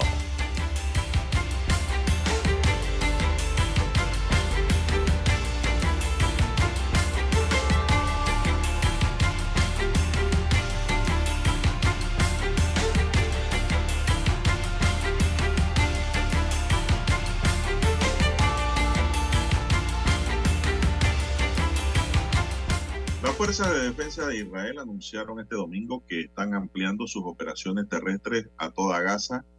Israel ha estado bombardeando el enclave mientras se reanudan las operaciones de combate tras el colapso de una tregua con Hamas. El jefe de la agencia de seguridad Shin Bet de Israel dijo que está decidido a eliminar a Hamas en todo el mundo, incluso si esto lleva años. Este es nuestro Muniz, dijo, refiriéndose a la campaña de asesinatos selectivos de Israel contra agentes palestinos tras los mortíferos ataques terroristas contra Israel en los Juegos Olímpicos de 1972. Israel mató al comandante del batallón Chatí de Hamas en un ataque aéreo este domingo, dijo el ejército israelí.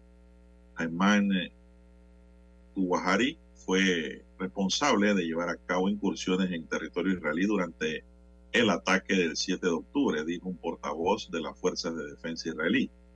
El primer ministro de Qatar enfatizó la necesidad de un alto el fuego en Gaza en una llamada telefónica con el secretario de Estado estadounidense Anthony Blinken el domingo.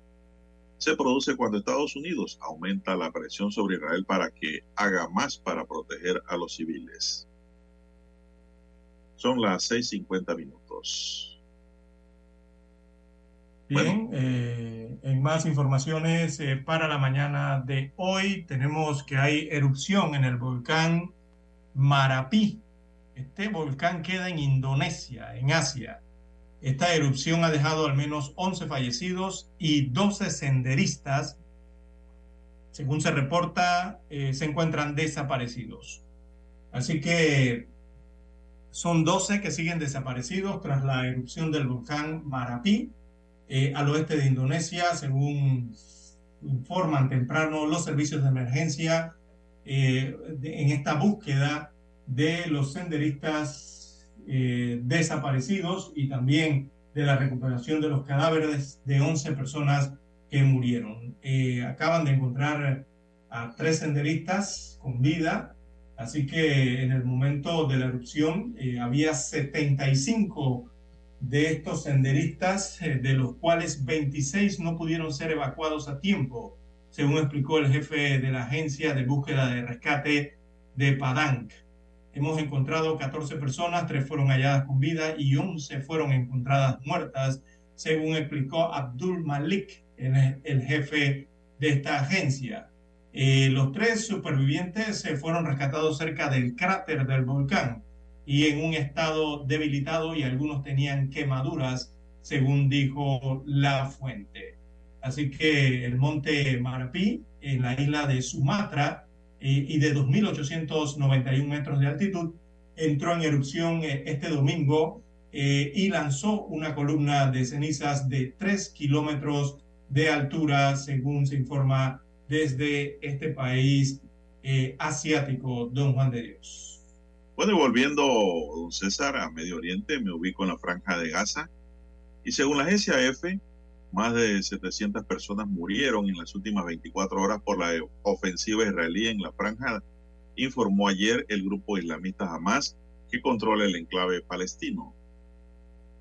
La ocupación israelí mató a más de 700 ciudadanos palestinos en las últimas 24 horas después de la tregua y más de 1.5 millones de palestinos se encuentran ahora desplazados en la franja de Gaza, anunció a través de su canal oficial de Telegram. No existe lugar seguro en Gaza, mientras las fuerzas de ocupación israelí cometen atrocidades en toda la franja, agregó el comunicado. El anuncio de Hamas llega mientras el ejército israelí continúa su ofensiva sobre la franja por tercer día consecutivo tras el final de la tregua. Eh, la portavoz militar israelí informó, o la portavocía militar de Israel informó, que sus tropas atacaron múltiples objetivos terroristas por aire, mar y tierra y en distintos puntos del enclave. Entre estos objetivos precisó que habían túneles terroristas, centros de mando e instalaciones de almacenamiento de armas, así como una célula terrorista.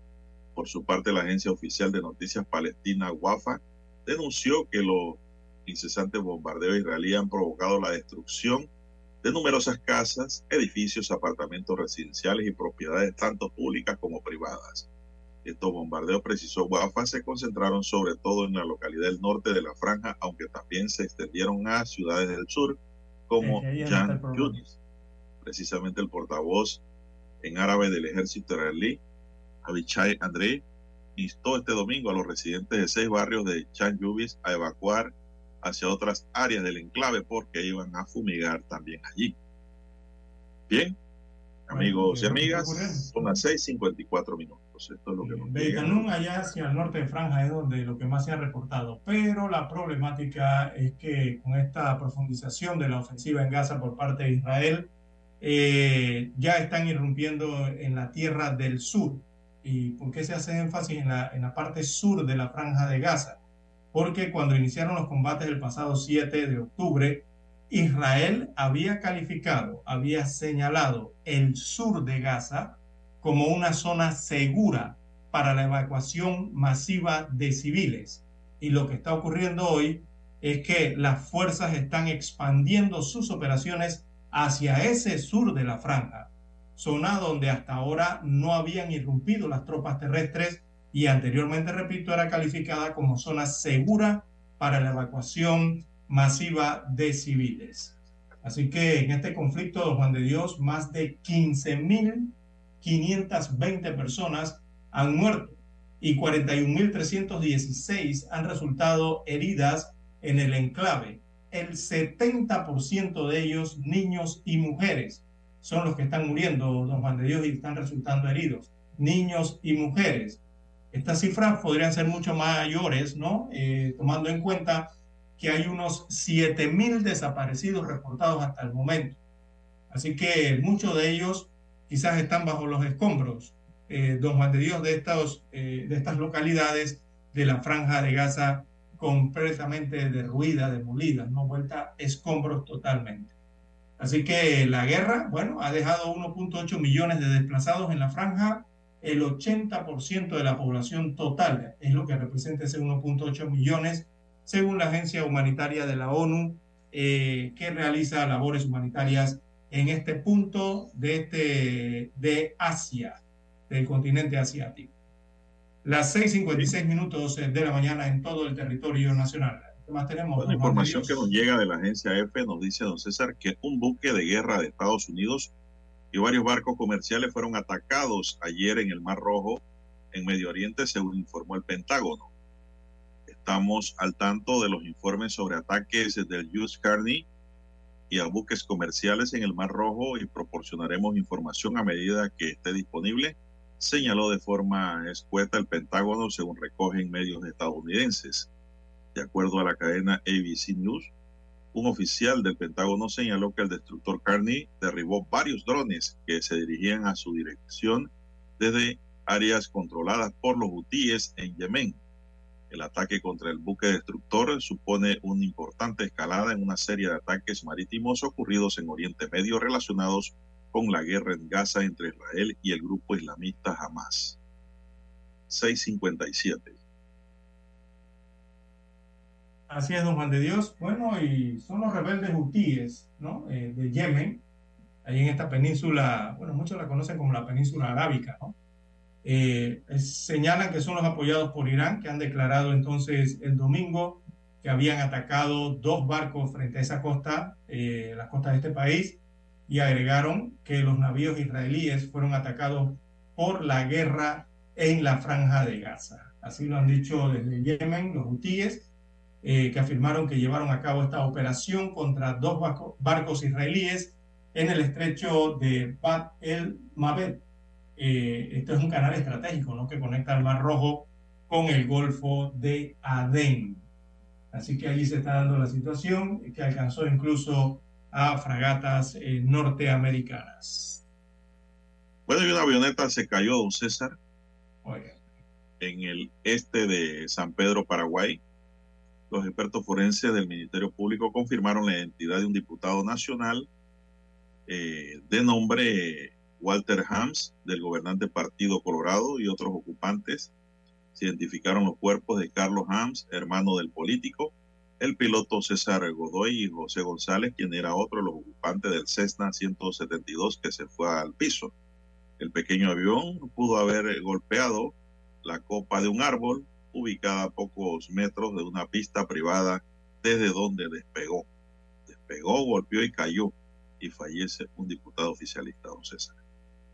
así es. Bien, también ha llamado la atención, don Juan de Dios, acá en el continente americano, eh, en el cono norte del continente, eh, la situación que se presentó en Nueva York, eh, cuando cuatro miembros de una familia fueron asesinados a puñaladas el día de ayer en el estado de Nueva York y un quinto se encuentra en estado crítico tras ser atacados por otro familiar que murió a manos de la policía luego de que hiriera con un cuchillo a dos agentes policiales de Nueva York. Así que la policía local recibió esa llamada eh, hecha por una menor que dijo que su primo estaba matando a miembros de su familia, según dijo la policía de Nueva York a través de la cuenta eh, ex antes Twitter, ¿no? Al llegar a la residencia en el condado de Queens, los efectivos encontraron a una niña de 11 años fuera de su residencia y tendida en el suelo, y fue llevada a un hospital donde se confirmó su deceso, señalan los medios que cita la policía. También se toparon con un hombre que salía con una maleta de una residencia, quien al ser confrontado eh, atacó a dos policías, tras lo cual otro agente le disparó. Así que en el interior de la casa, don Juan de Dios, los efectivos de la policía de Nueva York hallaron los cadáveres restantes de tres personas que murieron apuñaladas, un niño de 12 años, una mujer de 44 años y un hombre de 30 años de edad, de acuerdo al canal 7 de la cadena ABC, que se suman entonces a la niña de 11 años, que también fue encontrada muerta fuera de la residencia. Bien, ya tenemos la conexión satélite desde Washington, Estados Unidos de América. Adelante, Daniel. Noticiero Omega Estéreo. El satélite indica que es momento de nuestra conexión. Desde Washington vía satélite y para Omega Estéreo de Panamá, buenos días, América. Buenos días, América. Vía satélite. Desde Washington.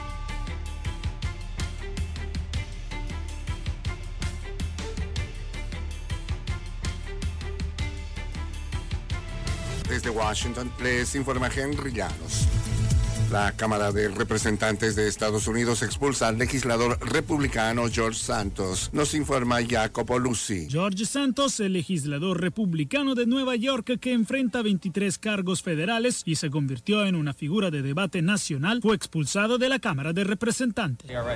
Ya no soy miembro del Congreso. Ya no tengo que responder ni una sola pregunta de ustedes. Después de meses de indecisión y dos intentos previos para expulsarlo que fueron anulados gracias a la influencia de la cúpula republicana, una votación bipartidista tuvo 311 legisladores a favor de expulsar a Santos. Jacopo Luzzi, Voz de América, Washington. El Congreso debería actuar rápidamente para proporcionar ayuda a Ucrania antes de fin de mes, después de lo cual será extremadamente difícil brindarle a Kiev la asistencia que necesita, dijo el portavoz del Consejo de Seguridad Nacional de la Casa Blanca, John Kirby. Necesitamos esa asistencia inmediatamente para poder brindarles asistencia de manera ininterrumpida, dijo Kirby durante una conferencia de prensa. Agregó que Estados Unidos esperaba que Rusia intentara destruir la infraestructura energética crítica de Ucrania este invierno, como lo hizo el año pasado. De acuerdo al Poder Electoral venezolano, la opción del sí se impuso en el referendo consultivo por el territorio Esequibo. Desde Caracas nos informa Carolina Alcalde. Venezuela celebró un referendo consultivo por el Esequibo, territorio en disputa de casi 160 mil kilómetros cuadrados, rico en recursos naturales que Venezuela y Guyana consideran suyo. De acuerdo al Consejo Nacional Electoral, la opción del sí obtuvo una abrumadora victoria. De acuerdo con el primer boletín, Elvis Amoroso, presidente del Poder Electoral, ofreció los resultados el domingo por la noche. La abrumadora victoria del sí, que supera los 10.554.320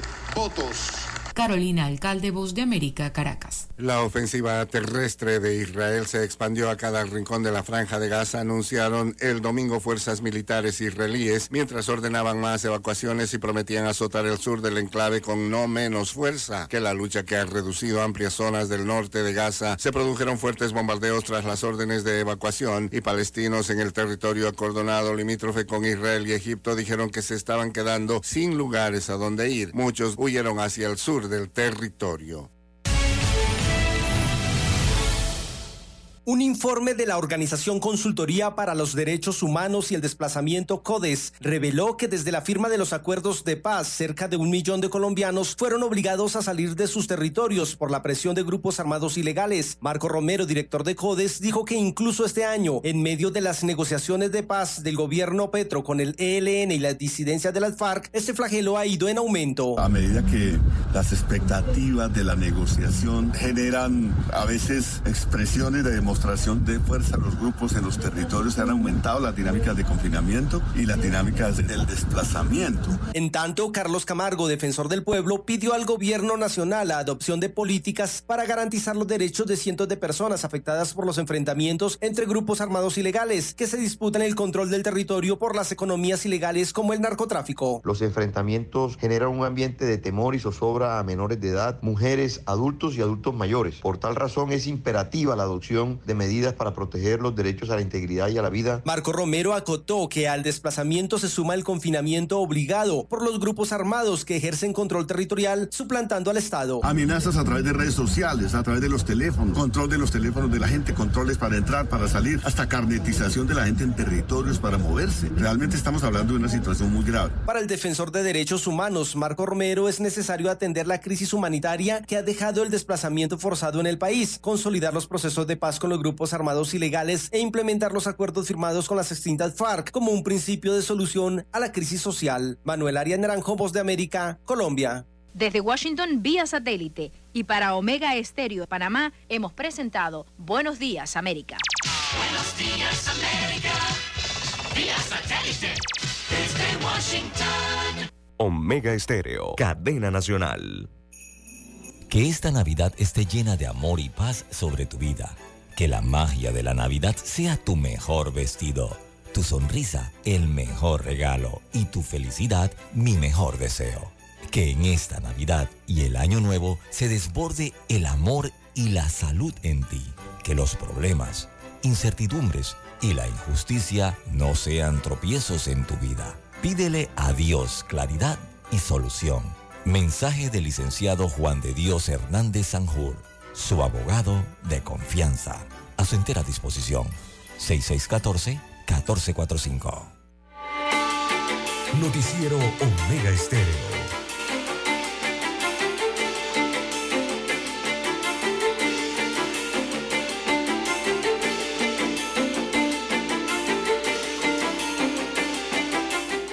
Bien, señoras y señores, ya son las 7, minutos.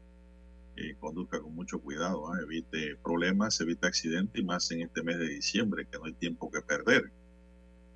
Bueno, eh, tenemos también, don César, que el presidente Cortizo viaja a Estados Unidos para realizarse exámenes médicos. Los exámenes se realizarán hoy lunes 4 de diciembre y el presidente estará regresando al país mañana martes. Él viajó junto a su esposa, la primera dama. Se detalló que los exámenes se realizarán durante este lunes y el presidente estará regresando al país este martes 5.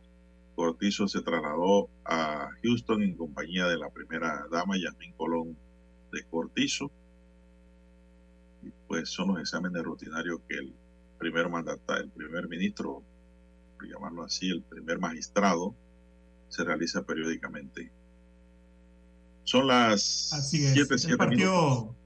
Así es, don Juan de Dios. Él, eh, bueno, este viaje fue ayer en horas de la tarde. eh, se espera que regrese Sí, mañana al país el presidente eh, constitucional y don Juan de Dios. Eh, el- veamos la ruta rápidamente aquí. Bueno, son exámenes de control. Él va a estar en evaluación en el Hospital Oncológico MD Anderson de Houston, Texas, en Estados Unidos de América. Está eh, re- realizándose esos controles y esta evaluación en un instituto oncológico en los Estados Unidos de América.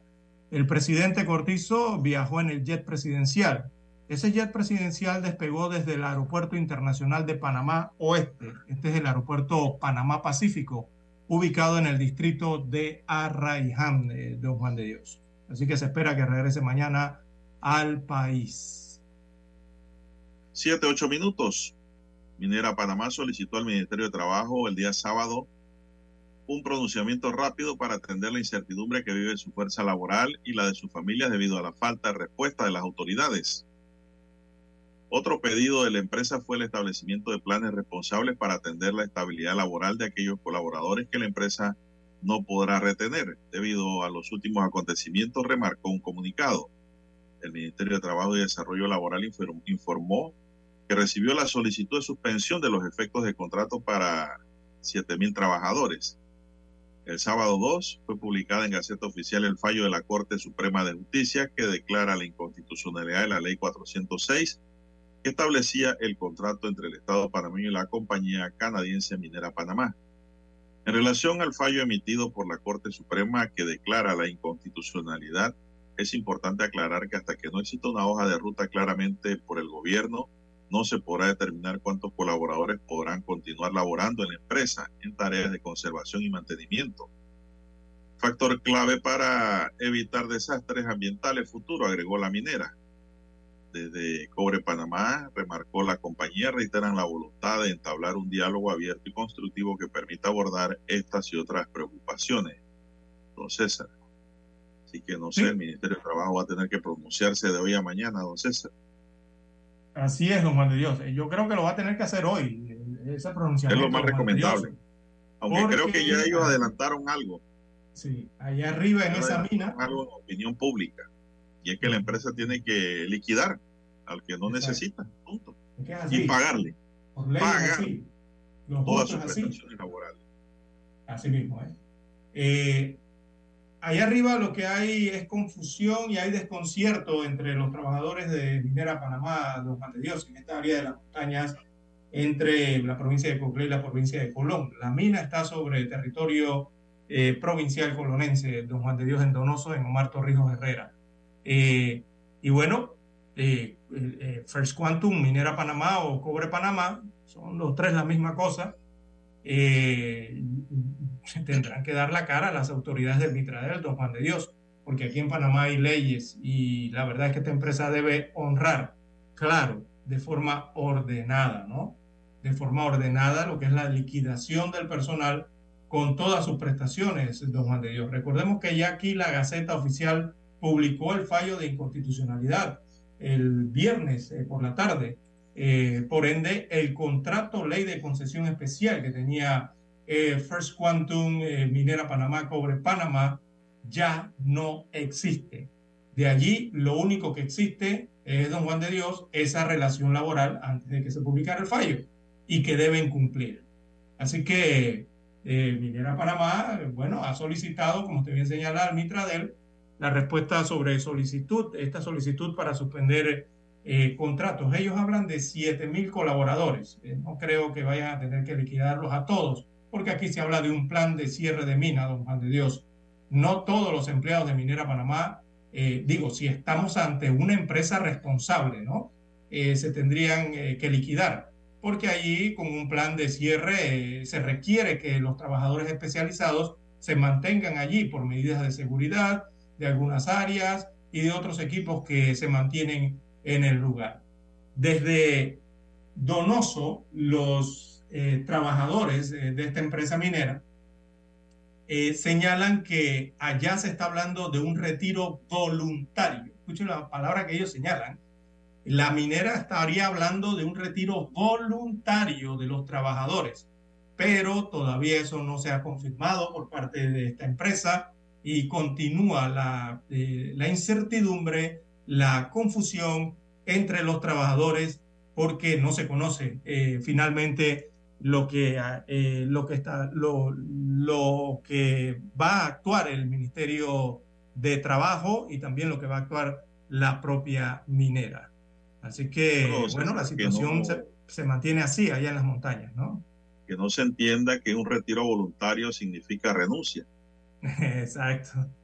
El retiro voluntario conlleva un acuerdo entre las partes, ¿no? En donde la empresa reconoce derechos del trabajador. Eso es lo que implica un retiro voluntario. Porque el retiro voluntario lo pueden interpretar como una renuncia también, ¿no? Ninguno de ellos está renunciando. Ellos quieren es que se les pague sus derechos adquiridos como trabajadores, César. Y es un sentir de la mayoría de los trabajadores de la mina. Pero no hay, no hay nada en concreto todavía. Yo creo que todavía estamos a tiempo, está muy de madrugada para estar pidiendo cosas, don César.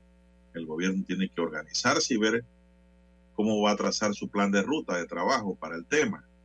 Ya también se han escuchado voces, don César, decir que cuando se vaya a reforestar el área, sería bueno, don César, llevar a gente que está pagando pena en las cárceles para que paguen allá en un trabajo de, de reforestación, parte de su pena, ¿no? Y a mí me parece esa idea buena, don César. Solamente ser. lo que hay que darle Pero- a esta gente que están purgando pena y que reúnan los requisitos que se puede establecer por el sistema penitenciario para poder salir acá. Ya no puede ir todo el mundo. Eh, don César es que se les dé su estadía, ¿no? su alimentación y todo lo que le corresponde. Y así salen del penal lo antes posible, don César, tal vez con ganas de trabajar ya y de no de delinquir. Pero el problema, el problema aquí, antes de ir a la pausa, don Juan de Dios, es que en cuanto a este tema del cierre de la mina, o sea, realmente plan de cierre no existe, don Juan de Dios. Allí en el estudio de impacto ambiental, que es del 2010-2011, lo que hay es un listado de, podría ser buenas intenciones, ¿no? Eh, pero un plan de cierre como tal no existe actualmente y no creo que lo tengan preparado ¿Y todavía. usted cree que la minera va a trabajar en un plan de cierre gustosamente, aplaudiendo? Claro que no. Por favor. mi ambiente tampoco tiene ninguna regulación específica ¿no? sobre los planes de cierre minero en Panamá. Recordemos que la minería es novedosa aquí, en nuestro país. Eh, hay por allí leyes nacionales, ¿verdad?, que sí establecen que eh, el tema de la contaminación de, de áreas de- del país. ¿Qué hay que hacer cuando se presenta eso? Eso se le podría aplicar. Pero, eh, bueno, eso hay que comprobarlo, hay que hacer las auditorías. Y don Juan de Dios, el problema aquí es que ahí arriba no ha existido esa fiscalización y ese seguimiento que hay que hacerle a toda esa área eh, minera. Así que el Estado debe prepararse, como usted bien señala, y tener un plan o, o traer especialistas o contratar, licitar a alguna empresa especialista para manejar los relaves, las tinas, ¿no? las tuberías, estas empresas especialistas en los cierres de minas. Por allí debería estar actuando el gobierno, pero hasta el momento eh, no se ha dado visos de eso. Bien, hacemos la pausa y retornamos. Omega Estéreo, 24 horas en FM Estéreo. La información y el análisis en perspectiva. De lunes a viernes, de 7.30 a 8.30 de la mañana. Con Guillermo Antonio Adames, Rubén Darío Murgas y Camila Adames Arias. En perspectiva. Por los 107.3 de Omega Estéreo.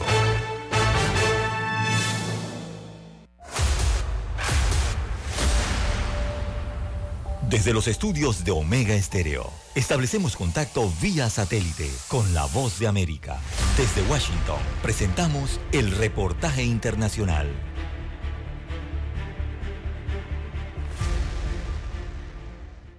Independizarse económicamente es una meta que a sus 29 años, Aimé Martínez no ha podido lograr. Tengo desde el año pasado intentando eh, irme a vivir por mis propios méritos, pero el alquiler siempre supera mi, mi, mi sueldo. Desde que obtuvo el título de publicista, ninguno de los empleos que ha tenido le permiten pagar más allá de su alimentación y gastos del hogar. Oye, es triste porque por lo menos uno, el sueño de uno es crecer y ya darle la oportunidad de retribuirle a tus padres lo que hicieron por ti. Y mi mamá hoy en día le toca seguir trabajando y me da cosa porque yo digo, oye, me gustaría ayudarla más de lo que puedo. Por eso prefirió renunciar. Y así como ella, la mitad de la población activa de Venezuela hoy no tiene trabajo, según estudios del Observatorio de Finanzas y de la consultora ANOVA. Esta cifra es inusualmente alta y es, es una de las más altas del mundo, diría yo, ¿no?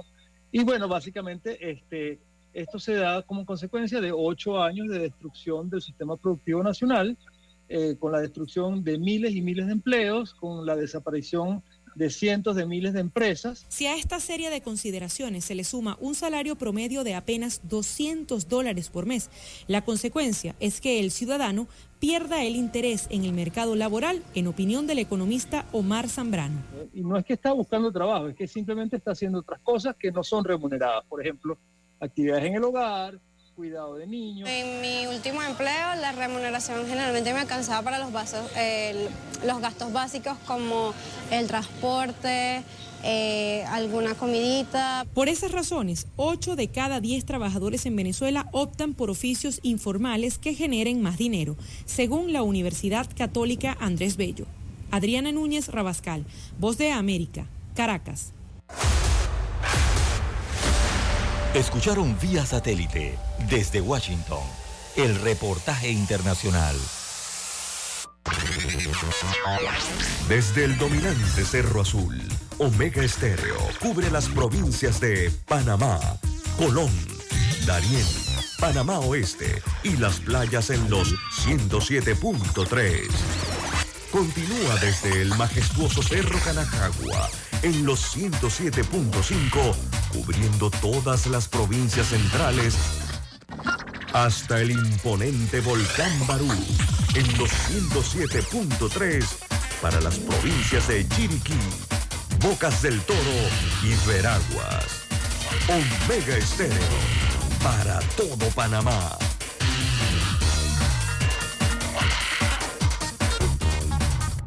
Nuestros ríos y mares están contaminados. No tires desechos en las calles. Deposita la basura en recipientes. Ministerio de Ambiente, por un desarrollo sostenible. Panamá sigue creciendo. Noticiero Omega Estéreo.